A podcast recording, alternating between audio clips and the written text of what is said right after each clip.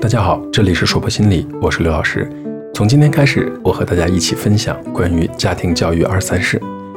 父母是孩子的第一任老师，也是对子女影响时间最持久的老师。他们的一言一行，潜移默化地对子女产生影响，并成为儿童模仿与学习的榜样。从发生学的角度来看，零到六岁是婴幼儿个性和社会性发展的关键期。这个阶段的儿童尚未入学，主要在家庭生活中度过。他们通过与周围的环境、人群和社会等方面的互动接触中，吸收并形成各种社会文化知识，发展自己的能力、语言、情感、社会行为、道德规范、交往经验、人际关系和性情品质等。在家庭生活中，儿童的主要交往对象是父母、外祖父母和祖父母。有研究表明，母亲在与子女交往中。给予最多的是抚育、照顾和丰富的情感反应，以及言语教导、具体示范、行为榜样、平时的鼓励和错误的矫正等等。母亲与婴幼儿的交往态度和丰富而又积极的情感交流，对子女未来的一生形成良好的人际关系和健康的情感具有奠基性的影响。特别应当指出的是，父亲在亲子关系中的重要作用。有的家庭中，父亲仅仅是家庭经济的支持者与。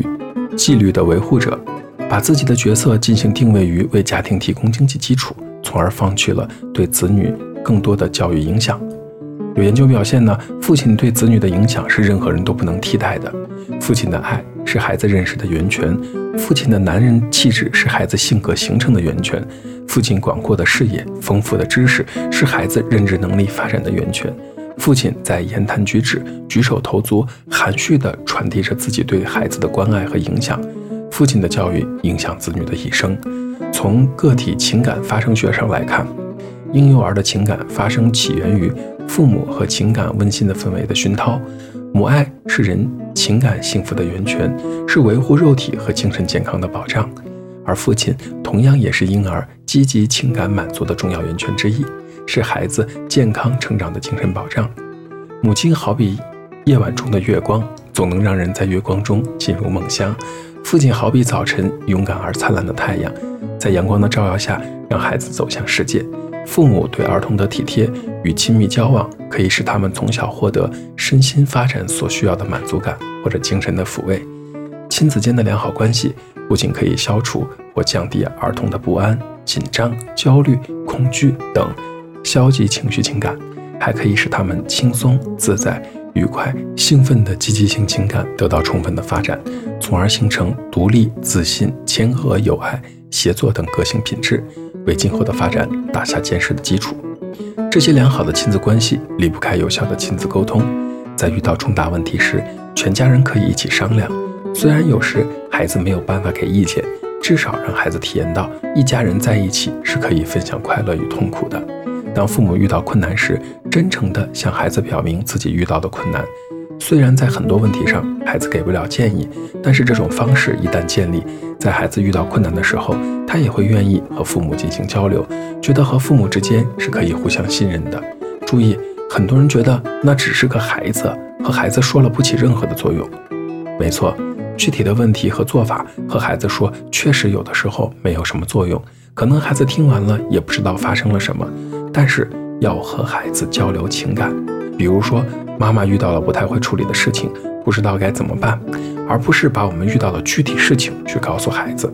交流的是情感，而不是一个成人的事件。同样，别迷信什么和孩子做朋友这件事儿。要知道，我们和孩子先是父子或者母子，然后才可能是朋友。从这个角度来说，和孩子之间有的时候就是永远没有办法懂得彼此的世界，这也是正常的。在上一讲我们也说了，没有完美的父母，但是有越来越合适的父母。这种父母，这就是我们不断学习和调整孩子相处的思路和方法。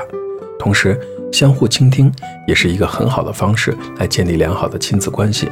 听起来特别简单，难就难在不要评价，不要居高临下，不要张口就批评。如果孩子说过的话，家长全都拿来矫正和批评，那就不存在家长和孩子的沟通了。所以一定不能用批评的态度彼此对待。我书房的位置可以听到邻居家的声音，每天听到最多的就是隔壁妈妈的咆哮。大部分的时候是先吼大女儿，再吼小儿子，听来听去不外乎是一些鸡毛蒜皮的小事。而且经过长达一年的观察，虽然这种观察并不是我想要的，是被动接受的，我发现了一条有趣的现象：只要妈妈一吼大女儿，这爸爸就一定会吼小儿子。可能这当妈妈的自己都没有感觉，而且每次吼起来，不知道的还以为这妈妈面对的是一个杀父仇人呢。尖酸刻薄加大嗓门，我关着窗户都能听得清清楚楚。在我来录这一讲的家庭教育的时候，早上六点钟还听到他们两个在吵架，妈妈用方言跟爸爸在咆哮，一边吵一边骂。我真的觉得还蛮奇怪的。带孩子是件很辛苦的事情，每天我们累得都要趴下了，他们居然还有大量的力气用来伤害对方，彼此吵架。第三个方面，我想就着上一个话题说，多正面教育，注意是多正面教育。不是只正面教育，在家庭教育中，多用鼓励，少用表扬，慎用惩罚，尽量不用恶言恶语，因为负面教育只会导致亲子关系更加紧张。多用鼓励是告诉孩子可以在某方面改进后做得比之前好一些，少用表扬是因为表扬如果不能落在实处，就会要么让孩子变得盲目自信，要么让孩子眼高手低，错误地高估了自己。而少用惩罚是因为与其责备。不如提出可替代的解决性方案。毕竟，惩罚只能让孩子知道哪里错了，却永远没法让孩子知道怎样才会改正。孩子还会觉得我都受过惩罚了，这个事儿应该就过去了吧？责备和惩罚并不能够帮助孩子形成解决某个不良行为习惯的新方法。最后来说，家庭教育不是一朝一夕就能练就的，需要父母在日常的生活中不断的练习，不断的总结相关的经验和教训。